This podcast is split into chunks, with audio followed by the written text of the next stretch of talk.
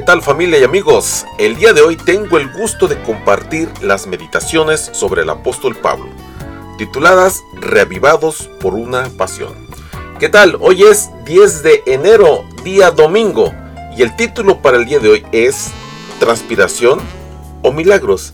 Y el texto se encuentra en Hechos 14:19, mismo que dice así, apedrearon a Pablo y lo arrastraron fuera de la ciudad pensando que estaba muerto. Muy bien, comencemos. La transpiración es un líquido y bueno, pues es un compuesto por dióxido de carbono y vapor de agua, que es lo que segregamos naturalmente por los poros de la piel y en mayor cantidad cuando la temperatura del ambiente pues está elevada. Ahora bien, se puede dar también eh, porque el cuerpo genera calor más o menos como cuando hacemos ejercicio, como por ejemplo, ¿verdad? Y también ante situaciones de estrés. Y entre las funciones de la transpiración podemos destacar la termorregulación, lo que mantiene nuestro organismo en una temperatura estable y pues también ideal, ¿verdad? Ahora bien, la eliminación de las toxinas y la refrigeración.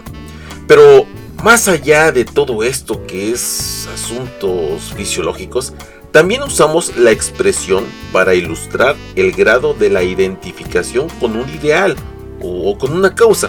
Ahora bien, si decimos que alguien transpira la camiseta es porque pues está identificado, está pues apasionado, centrado y totalmente comprometido pues con una actividad.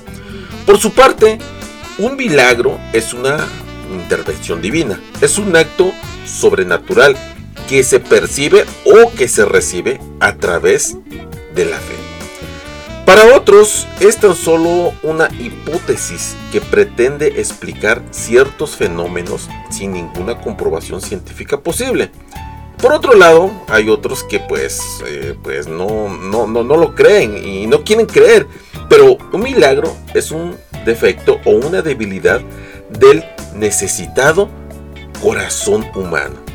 Entonces, Pablo fue apedreado en Iconio y arrastrado fuera de la ciudad, auxiliado por los hermanos de, de esos lugares. Pero Pablo se levantó y se dirigió a Terbe para seguir predicando. Y todavía las manchas de sangre no se habían secado de su ropa, de su túnica, y él seguía adelante con su misión.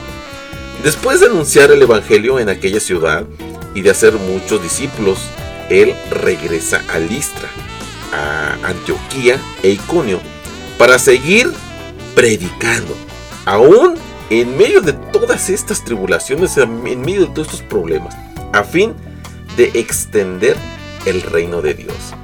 De este modo el apóstol Pablo visitó alguna de las principales ciudades de aquel entonces. Y bueno, pues es, cierto, es verdad que muchos milagros acompañaron en el ministerio al apóstol Pablo. Pero hay que ser ahora sí que sinceros y también ver que es verdad que él se entregaba por completo a la causa. Pablo era un hombre apasionado. Estamos hoy precisando más transpiración, o sea, más identificación y más compromiso. Necesitamos más comunicación, más foco en la misión y más milagros.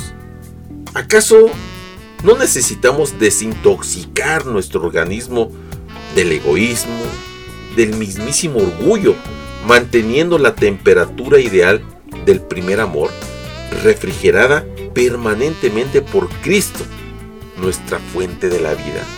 son interrogantes que nosotros nos deberíamos de hacer. Ahora bien, todos aquellos que logran los mayores resultados son los que confían más implícitamente en el brazo del Todopoderoso. Y bueno, pues esta es una declaración del Espíritu y Profecía que está en Patriarcas y Profetas. Y también quiero comentarte algo. El Señor hizo muchos milagros de la nada, pero también hizo muchos milagros sobre la base de la transpiración. Entonces, actuemos como si todo dependiera de nosotros, pero confiemos como si todo dependiera de Dios. ¿Qué tal amigos? ¿Qué les parece? Bueno pues nos vemos el día de mañana y que Dios me los bendiga.